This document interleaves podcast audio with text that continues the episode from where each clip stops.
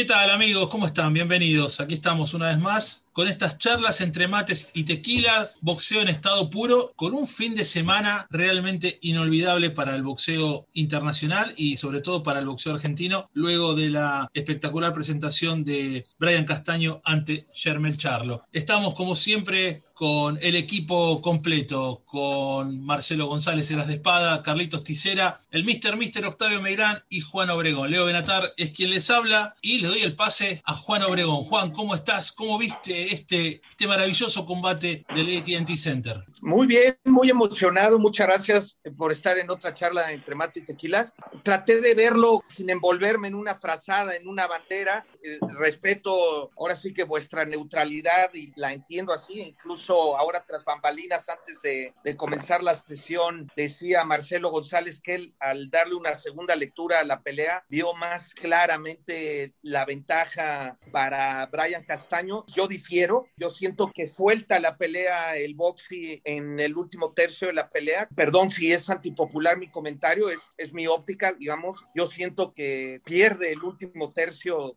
de la pelea claramente. Creo que los rounds que gana, por ejemplo, el, el primero, por ahí el, en el sexto y en algún por ahí el, el octavo estoy dividido. Creo que hay rounds de apreciación que la mayoría de las tarjetas le dieron a él cuando también pudieran haber sido para Charlo. Es una gran estrategia de combate la que emprende el boxing. Sin embargo, en el último tercio de la pelea está más fallón, no, no, por insistencia, no por voluntad. Algo estaba esquivando más de los golpes de Charlo el boxing en toda la primera mitad del combate, digamos los primeros ocho rounds, que lo que ocurre al último, que se ve muy fuerte su ritmo, su intención, pero falla demasiados golpes. Y creo que un factor que me hace evaluar el empate como algo nada descabellado y, y muy lejos de ser un robo も es que el peligro latente de ser noqueado lo vivió el boxing y no lo vivió Charlo. No estoy diciendo con esto que no haya mandado unos ganchos impresionantes y unos crosses y cosas muy peligrosas, pero realmente el peligro latente de knockout se vivió en el décimo round y era a favor de Charlo. Mis respetos para el boxing, el oficio que sacó, la forma como cambió el sentido de su andar, como supo bailotear en el ring para subsistir el round, porque realmente pensaba que en una de esas no al final de ese round. Para mí el empate es bastante justo. ¿Qué tal, amigos? Bastante alejado de las emociones del sábado, donde acompañé el relato de Martín Perazo y los comentarios que hicimos con Horacio Pagani y Sergio Charito, y la primera sensación que, que, me invadió fue la del robo. Pero quienes me conocen saben que yo siempre me paro lejos de esa palabra para calificar los fallos, salvo que sea algo muy, muy descabellado, que de verdad esta vez no lo fue. Mi tarjeta final marcó 115 a 113, o sea, a un pasito de lo que realmente fue el empate. Lo que pasa es que la sensación de robo, sobre todo a los argentinos, nos invadió cuando escuchamos la lectura de la tarjeta de Nelson Vázquez. De ninguna manera, en ninguna cabeza. Yo creo que ni siquiera los propios hermanos Charlo, ni el padre, ni la madre, ni la esposa de, de Germel pudieron haber visto semejante cosa. Cuando uno repasa las tarjetas round a round enseguida la Asociación Mundial de Boxeo dio a conocer, y ve que en el primer round Nelson Vázquez le da 10-9 a Charlo, cuando Charlo no tiró un solo golpe, Castaño tiró dos o tres y tuvo la iniciativa y con eso le ganó claramente la primera vuelta. Bueno, cuando uno ve eso, ya se da cuenta que el puertorriqueño un plan tenía. No voy a decir que le han puesto dinero, no voy a decir que es un juez corrupto, no voy a decir que es un, un delincuente, simplemente a veces eh, los jueces actúan con preconceptos, algunos por supuesto, y en este caso creo yo que Vázquez pensó que el boxeador favorito el caballo del comisario, en este caso Germel Charlo, no podía perder. Y la tarjeta se le fue al diablo. En ninguna cabeza cabe tampoco que de los primeros seis asaltos le haya dado solo uno a Brian Castaño, que fue en el round 3, en el cual Charlo estuvo sentido. Charlo no cae, primero por las cuerdas y luego porque inmediatamente suena la campana. Y esa combinación de Castaño dos crosses, no, dos ganchos de izquierda al mentón, hubiese ocurrido a mitad del asalto, hubiésemos tenido quizá una escena como el round 10, pero en este caso en favor del argentino. Yo creo que fue un mal fallo. Charlo sacó a flote la pelea por su poder, no creo que Castaño, como dijo Juancito Obregón, haya soltado la pelea, sino que como bien dicen los mexicanos, se comió un madrazo en el décimo round. Y, tuvo, que poner, tuvo que poner pies en polvorosa y luego, bueno, con, con, valentía cambió golpes y el duodécimo round yo dudé, se lo terminé dando a Charlo y en la segunda vista fue el round que me hace ampliar más la ventaja para Castaño, pero me voy a quedar, por supuesto, con la primera vista de 115 a 103. Yo digo que es un mal fallo porque Castaño dominó la mayor parte de la pelea, pero así es el boxeo, así de lindo es el boxeo. Con dos golpes fuertes o tres quizás que metió en toda la pelea, Charlo pudo equilibrar y pudo retener sus campeonatos. Me quedo, luego de la frustración de la medianoche del sábado, con el vaso medio lleno y veo que Castaño creció en la consideración, Charlo bajó un poco. Castaño retuvo su título del mundo, que no es poco y tiene las puertas abiertas de par en par para más peleas lucrativas, más peleas que generen expectativas como esta y, por qué no, una revancha. Luego quizá vamos a hablar de, lo que nos parece la posibilidad de concreción de un desquite que yo no la veo tan cercana, pero bueno, vamos a dejar paso a que hablen los compañeros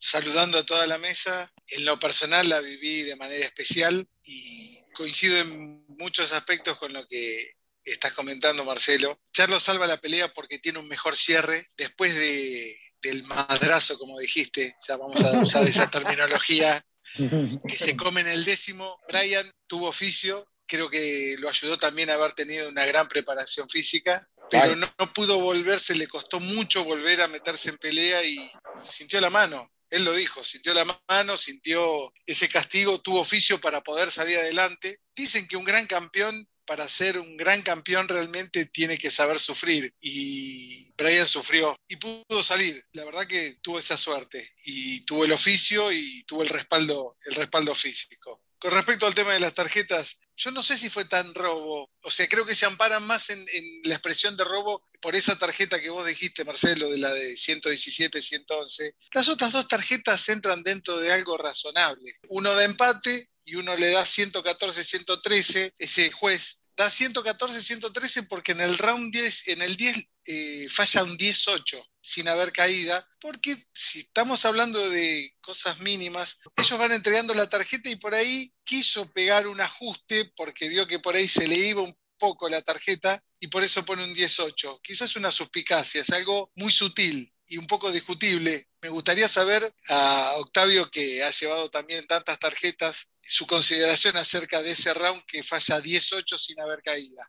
Lo cual es total, creo que es totalmente válido. Es una pelea que me gustó, va a ser recordada. No sé si será la mejor del año, pero va a ser recordada entre las grandes batallas del año 2021 y creo que Brian no ganó, pero ganó, como dijo Marcelo. Realmente creo que va a ser considerado en el mercado norteamericano después de este combate, porque hasta inclusive siendo campeón del mundo sabían que era el campeón, pero mucha gente no lo había visto boxear hasta, hasta el sábado pasado. Y con respecto al tema de la posible revancha, lo veo bastante complicado. El primero que no quiere, me pareció, me dio toda la intención, es Charlie. Y segundo, se tienen que alinear varios planetas con respecto a las asociaciones y las mandatorias que entran a terciar y demás. Pero lo veo como que no va a ser tan sencillo. Abro el juego y lo quiero escuchar Octavio. Después cualquier cosa, bueno, volveremos sobre ese tema. Aparte de, tener el placer de saludarlos y estar nuevamente reunidos con ustedes, señores, lo cual agradezco muchísimo. Eh, me concentré mucho en ver la pelea, no, no texteé con nadie, inclusive minutos antes habíamos platicado Carlitos y yo. Lo de, nos despedimos para tener una buena concentración precisamente para dar un buen análisis y una buena característica, unas buenas características de cómo vi yo el combate. Yo quisiera empezar precisamente por el famoso 18, porque yo soy muy difícil que, que no, no habiendo caída de un 18. En esta ocasión no creo que hubiera sido eh, ese round 18, definitivamente, porque Weisfield debía haber dado entonces también 18 el tercer round, pero a favor de, de, Brian Castaño, porque lastimó más Castaño en ese round a Charlo que al revés, porque también sí se, sí, sí hizo una muy inteligente escapatoria eh, Brian Castaño en el décimo round, que, que afortunadamente no, no cayó porque hubiera sido anímicamente muy difícil para todo mundo, incluyendo para los jueces, obviamente para, para Castaño también. no era para que se diera un 18 en ese, en ese round, tal vez para así equilibrar en algún momento la, la calificación. Y de la tarjeta de Nelson Vázquez, habiendo vivido circunstancias similares, yo creo que sí le cerraron el ojito por ahí. No digo que le hayan dado dinero, ni que se haya vendido, no, pero sí recibió una señal que desde el, desde el primer round lo ve al revés cuando efectivamente, y estoy de acuerdo con ustedes y con todos los que tuitearon al respecto, que Charlo no hizo nada en el primer round como para ganar ese round, que este señor Vázquez lo ve ganar, o sea, esa óptica de un juez que supuestamente tiene un puertorriqueño de, de, nacionalidad puertorriqueña, con mucha experiencia, inclusive fue presidente de los oficiales en Puerto Rico, para mí fue tendencioso. Definitivamente fue fue una calificación tendenciosa, a lo mejor como Adelaide Bird en la pelea de, de, Canelo con eh, Triple G o muchas otras que, que, se han dicho y se van a los empates. ¿Por qué? Ah, claro que aquí los dos eran campeones, pero Charlo estaba en su casa, dueño de tres campeonatos y solamente el que tenía Castaño en su poder, que era el de la OMB, y pues entonces había mucha carga. Para mí, señores, sí fue un robo. Yo lo, comenté en el momento, para mí ni siquiera el, empate era justo para el esfuerzo que hizo Castaño, que perdió los tres últimos rounds, que no golpeó tanto abajo como él, tiene un gancho de, a la zona hepática extraordinario, se lo decía Carlos antes de, entrar al aire, o no sé si un día antes, que no se, que ojalá y no se le olvidara meter castigo abajo porque hubiera sido mejor visto y que hubiera cerrado por lo menos, a lo mejor se confió en el, en el decimosegundo round pensando que se iba a llevar con cierta holgura el, fin de, al final la pelea y llevarse el triunfo y a lo mejor ahí calculó mal porque debió haber al menos apretado en el doceavo round. Ese es para mí el punto, mi punto de vista de la pelea. Bueno, respecto al combate creo que los nervios, como dice don Octavio, de, los charlos empezó en el pesaje, con todo el escándalo que se armó. Se notaba que no estaban tranquilos y que algo raro en el ambiente no los convencía del todo. Lo importante de esta pelea es que en muchos casos se habló de Castaño, el retador, que va por los títulos. No, había dos campeones y dos bicampeones mundiales y dos boxeadores muy importantes. Quizás el favorito era Charlo, pero Castaño estuvo a la altura y eso es lo que más rescato cuando decimos Castaño ganó, Castaño ganó en, todo sentido, ganó en lo que será su futuro, sobre todo. Veremos por dónde va a ir la carrera de Castaño de ahora en adelante. No tiene mucho margen para crecer y subir a categoría mediano. Va a tener que seguir en Super Welter. Yo creo que sí, Charlo va a pasar a la categoría mediano, soltará los títulos y bueno, quizás eh, Tim Sioux sea el gran desafío de, Brian Castaño en el futuro. Eh, ¿Revancha? No creo que haya, no, no me parece, ni, ni a Charlo le interesa eh, una revancha con Castaño, ni a los organismos creo que le interese una revancha de Charlo Castaño porque lo deslució bastante. Y comparto con el Mister, para mí fue un robo. Yo tenía la pelea 117-111 los jueces están para fallar y para fallar como corresponde. Y me parece que en un punto los periodistas nos acostumbramos a ver estos, eh, estos arrebatos, como decía don Octavio de Adelaida Bird, 118-110 para el Canelo, una pelea eh, donde el Canelo no había ganado, o ver el empate que dio CJ Rose de Canelo Floyd 114-114, una barbaridad también. Y les pregunto, si Castaño hubiera tenido la postura defensiva y expectante que tuvo Charlo durante los 12 asaltos, le daban la pelea ganada a Charlo por 8 puntos, no tengo ninguna duda. Pero como fue al revés, yo tampoco. A Castaño, tampoco. A Castaño no se la iba nada. ¿Estás de acuerdo, Yo también estoy de acuerdo. Creo que estamos los cinco estamos de acuerdo. Ah, así es, así es como yo lo pienso también. Sería más bien un desempate, no una revancha, porque Brian no perdió la, pelea. Es un desempate, eso. Me ganaste el comentario, Juan. Es, desempate, no revancha. Los dos son campeones, ninguno de los dos perdió la pelea, sería un desempate. O sea, no, no tendrían por qué darle una revancha a Brian Castaño cuando no la perdió. Lo que tendrían que darle es un desempate en dado caso. Una revancha entre eh, ambos, digo. Eh, exacto, exacto. No, me, me estoy yendo ya casi semántico, mi querido Leo, o sea, al, término, porque, porque no me gusta decirle revancha, siendo que no perdió el combate de ninguna manera Brian Castaño, ¿no? Entonces, eh, eso lo dejo claro. Otra cosa, cuando yo digo que suelta la pelea, lo estoy diciendo digamos, desde un punto de vista sensato. Obviamente, esta tarjeta disparada de 117, 111 a favor de, de Charlo es alguien que está viendo otra pelea, que tiene alguna injerencia, una influencia. Se parece a esas tarjetas descabelladas de Las Vegas, como ese 118, 110 de, de Canelo Golovkin que mencionas y la otra que fue grosera en Mayweather cuando Mayweather llevó a la escuela a, a Canelo en aquella ocasión que aquella juez le haya dado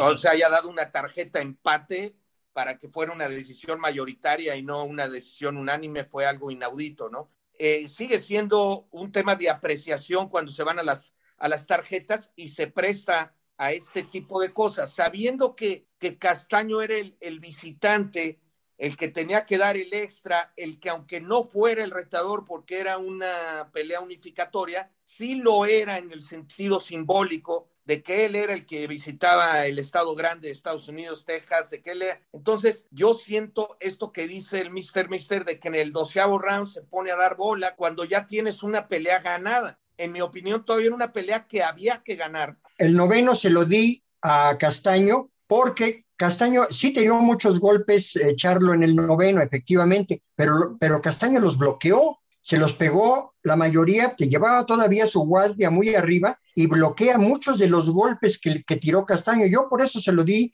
el noveno Castaño, sin, sin duda, ¿eh? No, a mí no me gusta ver nuevamente las peleas porque obviamente mi apreciación debe de ser de primera instancia. Cuando sé que la voy a ver diferida por X o Z razón, no quiero enterarme absolutamente de quién ganó porque entonces ya no tiene chiste. Uh, yo estoy de acuerdo con, con, Leo y con Marcelo, no creo que se vaya a dar la, la, el desempate, aunque yo sí lo veo como revancha porque una revancha se, se pacta o se valida en el momento que se le robó a alguien. Es revancha de ese empate. No me lo roban, mister. Sí. Bueno. Es un robo. Muchachos, quiero, quiero, viste que siempre decimos que nos vamos por las ramas. Bueno, quiero sacar una rama. Con el, con, con el, tronco de la pelea castaño ¿no? y, y, sobre todo lo, los malos fallos y recordando una pelea, y para esto voy a traer a colación a mis amigos mexicanos, porque aquella pelea del 15 de abril de 1987 entre Ray Sugar Leonard y Marvin Hagler, que fue muy cerrada, sin embargo hubo un mexicano, Juan José Guerra, y, ahí traigo a, a, a, mis amigos Octavio y Juan, sí, dio un fallo increíble de 118 a 110 para Leonard. Un, un, fallo para, para la mayoría de la gente desubicado. ¿Qué pasó? Ustedes que quizá lo conozcan a Guerra, esa noche de abril del 87, siempre jugando un poco con la actualidad y esta pelea de Castaño Charlo y el fallo de Nelson Vázquez. Yo fui compañero muchos años de Juan José Guerra porque yo viví en Monterrey del 70 al 73, ahí fue mi primer campeonato mundial, él siendo comisionado de la Comisión de Box de Monterrey, él fue de los que me invitaron a trabajar conjuntamente con la comisión local, entonces lo conocí y además tuvimos oportunidad de viajar en alguna ocasión a Japón y durante muchos años pues, tuvimos una, una muy buena relación con, independientemente del aprecio en lo personal, yo reconozco que, que sí tenía una gran capacidad eh, como, gente de, como gente de box que se dedicó a eso durante, independientemente de lo que tenía sus negocios, pero conocía muy bien de boxeo. Para mí también fue una gran sorpresa el hecho de que haya dado una calificación y voy a decir por qué. En aquellos años de la pelea de, de Hagler contra Leonard, yo vivía en Aguascalientes, no había televisión local para ver, para ver esa pelea. La vi diferida y me envió uno de mis hermanos que vivía en la Ciudad de México un eh, cassette para yo ver la, la pelea ya diferida sin saber el resultado. Me dispuse a verla en casa tranquilamente ya por la noche. Me preparé mi trago. Yo habiéndole referiado dos peleas de campeonato mundial a Marvin Hagler, yo sabía cuál era su capacidad y su técnica admirable como boxeador, al igual que Leonard. Nada más vi hasta el cuarto round y apagué la televisión. Dije, esa pelea está arreglada. Para mí esa pelea estaba, estuvo totalmente fuera de todo lugar. Yo conozco un periodista norteamericano que conocía muy bien a Marvin Hagler. Él no vuelve a subir a un cuadrilátero y a él le comenta y le dice que le daba pena haber hecho esa, esa pelea y que por vergüenza propia no se volvería jamás a subir a un ring. El comentario es al respecto de un muy buen compañero y que sí me, me asombró esa calificación. Volviendo a, la pelea de Castaño con Charlo, tres cosas quería tirar sobre la mesa. No sé si tuvieron oportunidad de ver los, eh, las estadísticas de CompuBox, donde Castaño aplicó muchísimos más golpes de poder que Charlo. Charlo lo superó en jabs. Hubo muy pocos golpes a las zonas bajas. Castaño apenas si conectó 19 golpes a la zona baja y Charlo 17. Me gustaría saber la opinión de ustedes de la actuación de Héctor Afú. Y si uno quisiera pensar mal, yo no digo que las cosas sean así, pero si uno quisiera pensar mal, este Nelson Vázquez puertorriqueño era el juez puesto por la Asociación Mundial de Boxeo. Y todos sabemos cómo terminó la relación entre la Asociación Mundial de Boxeo y Brian Castaño, ¿no? Y da para pensar, da para pensar. Eh, ayúdenos, Marcelo, a darle un antecedente a los espectadores de cómo acabó esa relación. Me imagino que hablan después del empate con Erisland y Lara, ¿no? No, no, después este, hubo una licitación para la pelea de Brian Castaño y Michel Soró, que es así, iba a ser una revancha que Castaño le otorgaba al francés, a quien le había ganado en una memorable batalla de ring, eh, y tuvieron muchísimos problemas Castaño y el equipo para cobrar la bolsa con el control antidoping en el fallo de la pelea que se tardaba mucho en dar y el asesor y manager de Castaño, Sebastián Contursi, tuvo que arrimarse a la mesa del fiscal porque el promotor francés Michel Acaris estaba a su vez eh, presionando al fiscal, husmeando las tarjetas. El fallo ese se demoró como 15 minutos. Finalmente dieron ganador a Castaño, eh, hubo problemas para cobrar la bolsa y bueno, finalmente el equipo Castaño pidió muchas garantías para volver a ir a Francia, donde le iban a hacer, porque los promotores de Soró ganaron la licitación y entre muchos tiras y aflojes, este, pedían, el, equipo Castaño pedía el control antidoping por parte de WADA, eh, los, los eh, ponían otro tipo de, de organización para hacer el antidopaje, muchas cosas, muchas cosas que forzaron a, Castaño a renunciar al título. En el medio, muchas discusiones con la Asociación Mundial de Boxeo, que estaba del lado de los promotores que habían ganado la licitación. Pero Castaño decidió dejar el título, él y su equipo decidieron dejar el título y las cosas quedaron un tanto resquebrajadas. Sabemos nosotros que eh, la Asociación Mundial de Boxeo tuvo durante muchos años una estrecha relación con Sebastián Contursi, inclusive fue parte de la directiva de la AMB Contursi hace un tiempo, hasta, por supuesto, pasar a ser asesor del chino Maidana y de otros pugilistas. Bueno, y quedó muy, muy débil la relación y lo que dice Leo, bueno, por supuesto, llama a la reflexión y, e invita a pensar mal, obviamente, porque de ninguna manera puede haber una tarjeta así. Desafortunadamente, señores, pero ese tipo de circunstancias es frecuente ya, obstaculizan ciertas circunstancias de tal retador o de tal campeón para hacerlo a su manera y siempre en detrimento de quiénes son las estrellas del espectáculo, los boxeadores. La WBA, yo estoy de acuerdo con ustedes que pudo haber salido por ahí la recomendación de que se castigara al equipo de Castaño por tener ese antecedente. Claro, mira, yo antes de la pelea publiqué algo respecto a la nacionalidad de los, de los jueces. Había mandado Carlos Ticera un Twitter donde todos aparecían con la bandera americana, o quizás yo vi mal y vi vi, la bandera de Estados Unidos en todo y un, en uno era la boricua. Para hablar de neutralidad, sí extrañó la elección de tres jueces que tuvieran eh, azul, blanco y, rojo ahí en, y estrellitas en las banderas, ¿no? Eso uno el segundo punto, el Mr. Mister siempre, de que lo conozco para acá, había tenido una gran admiración hacia el, hacia el referee canalero Héctor Afú, misma que yo también le profeso y, que se la, se la comuniqué un día en vivo, aquí lo, lo, tuve la oportunidad en el Foro Polanco de ir a, relatar una función para sábados de box y me encontré a Héctor Afu y lo felicité. Sin embargo, el Mister, Mister a mí nos tocó narrar para Noche de Puños presenta la pelea en Kioto, Japón, entre Kenshiro y Pedrín Guevara, donde hubo una cantidad de golpes bajos industrial de parte de Kenshiro. A lo que voy con mi punto es que ya no puede ser que no se haya dado cuenta. Aquí inmediatamente cuando sintió a Castaño golpear fronterizamente, le pidió que levantara el golpeo y lo mismo hizo con, con Charlo en los rounds profundos. Es un referee que se mantiene muy neutral, que no le gusta el protagonismo y andar brincando y, y, no busca la cámara y esto se lo copia al Mr. Mister. O sea, no es, no es alguien que, que esté buscando el lucimiento personal. Eh, eh, en ese sentido,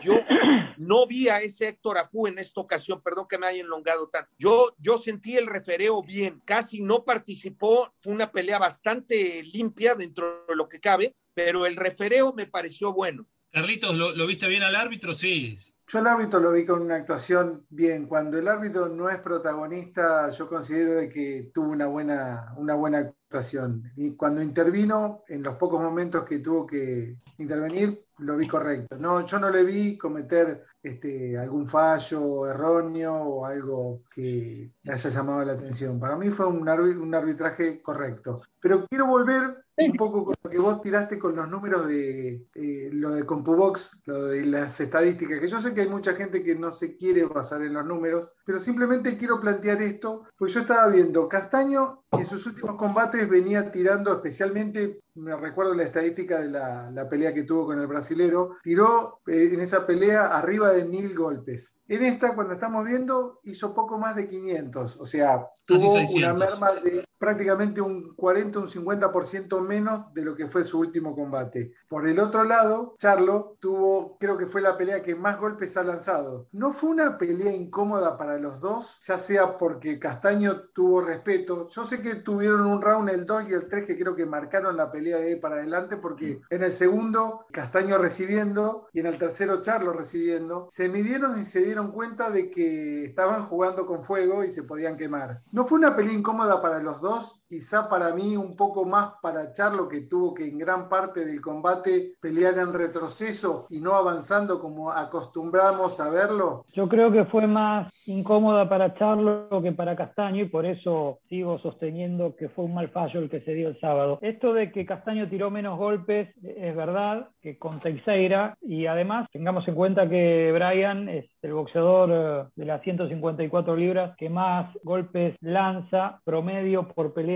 eh, en el mundo de esa categoría. Pero fue parte de una estrategia, por eso incomodó a Charlo, porque Charlo esperaba una maquinita que va para adelante. Es correcto. Y, claro, el boxear y tratar de conectar sus golpes, sobre todo la izquierda que es mortífera. La izquierda de Charlo es realmente un, marro. Y, lo desacomodó, lo hizo ver por momentos como un boxeador amateur a, a Charlo, porque no pudo resolver, no tenía, creo yo, otra estrategia. Tuvo la fortuna y por supuesto parte de, lo que es su talento y su preparación para aplicar un par de golpes fuertes, con lo cual equilibró la pelea. Pero si tenemos que sopesar estrategias, fue Castaño muy superior, aún resignando parte de lo que es su naturaleza, que es boxear para adelante, tirar golpes como una máquina y, tratar de, desbordar al oponente. Fue parte de una estrategia y le salió bien. No tuvo el resultado que esperaba, por eso yo anoche hablaba con Matías Servín, el preparador físico de Castaño,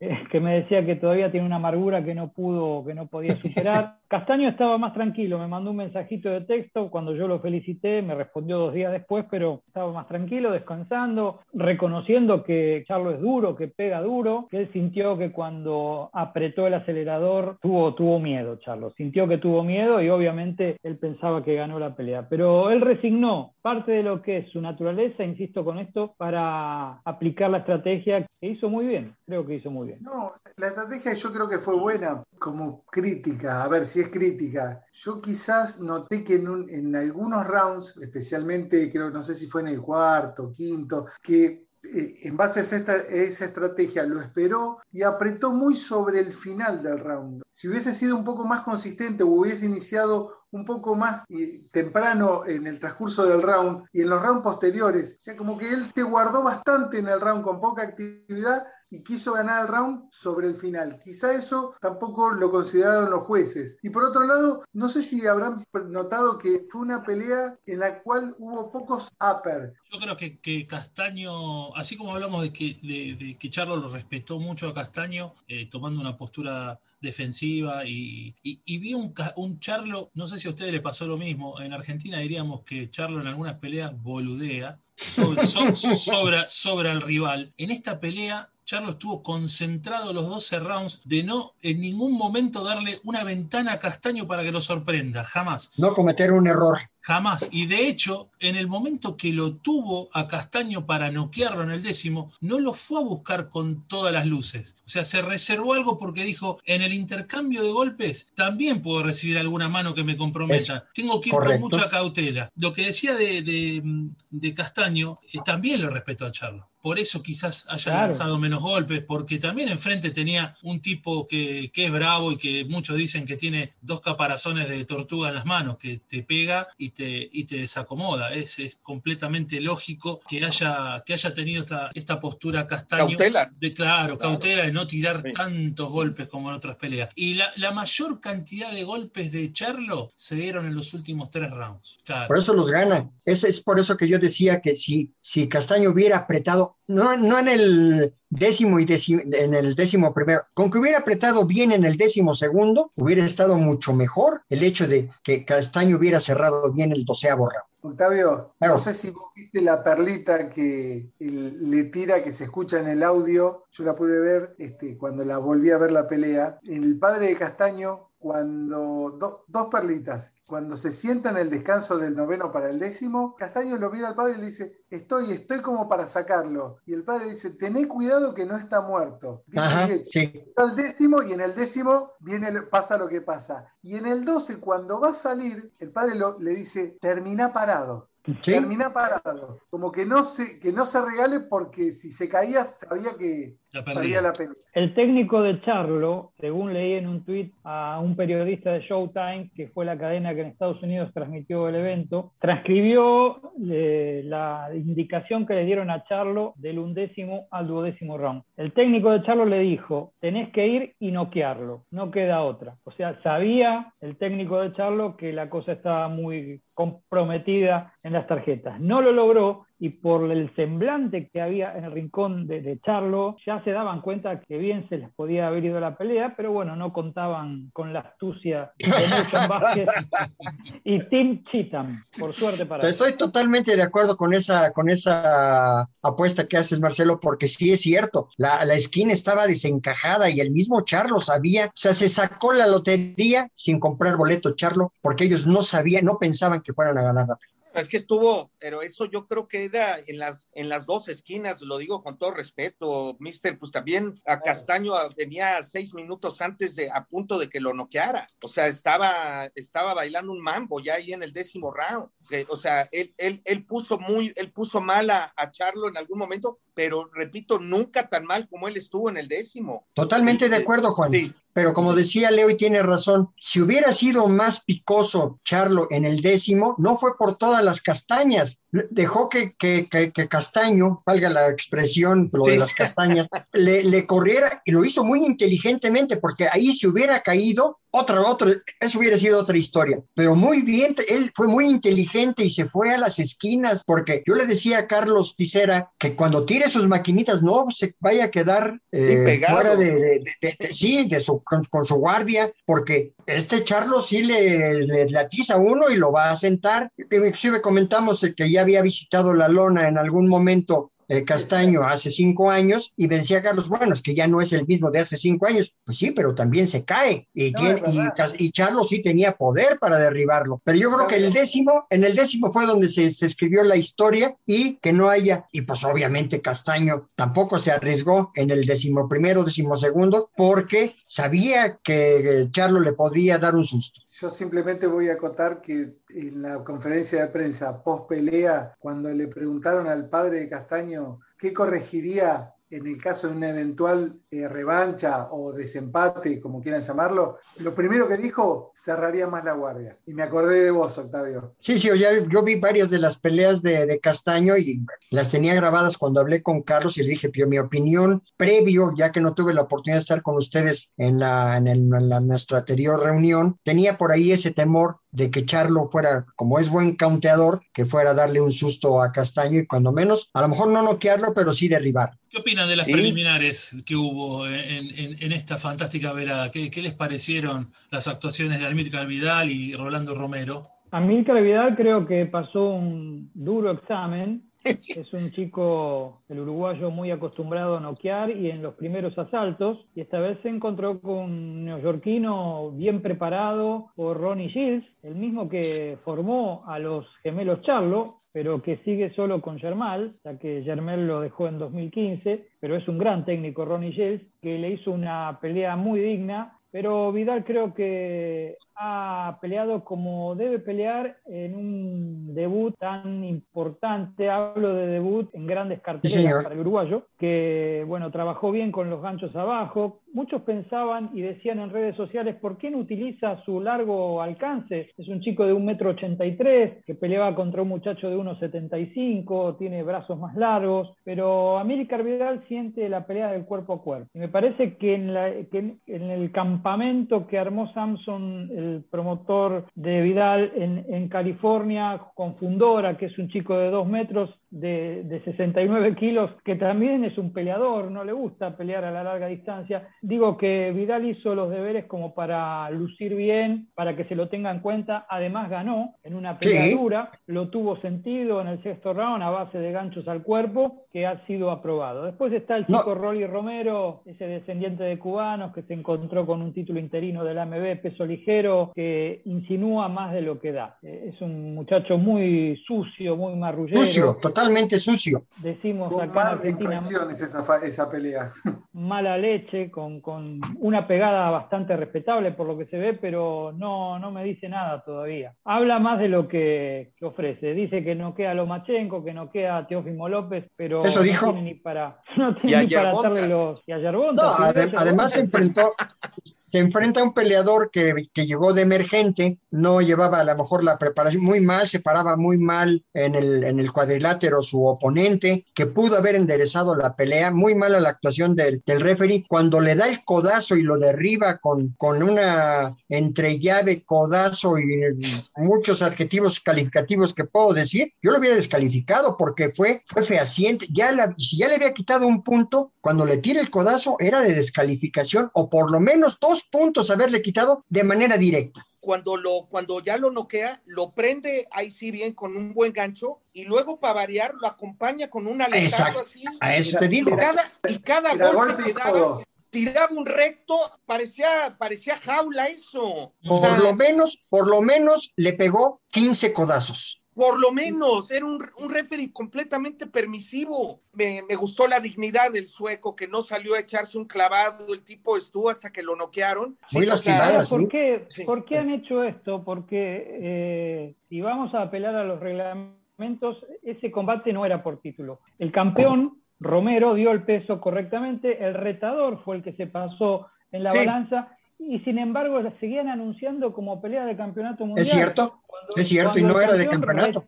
Totalmente, eso que dices, ojo, que hasta Jimmy Lennon ya se la sabe con tanto título y él es escéptico de decir World Champion. Ya nada más dice The WBA Champion, pero ya no dice of the World, porque hasta él sabe que eso no es del mundo, me explico, ya, o sea, ya es hasta el pobre anunciador lo comprometen, porque es un tipo que sabe y nos consta de boxeo, y hasta él dice, hoy así la tengo que anunciar cuando sabemos que que ni estaba en disputa el famoso título, que ni es un título, volvemos al tema, porque vacante de qué, o perdón, interino de qué. Y nada más eh, un comentario sobre Amílcar Vidal, la ganó por su, por el peso de su pegada. Me, me recuerda el comentario que hizo Marcelo en Coto contra Canelo, que dice por la profundidad de sus golpes, porque Alim, después de unos ganchazos que le, que le tiró por ahí del sexto asalto a Milcar, que, que yo pensé que iba a poner una rodilla en el suelo el Moreno, le hizo la absorción al, al, golpeo y luego tuvo sus mejores rounds Alim. Y,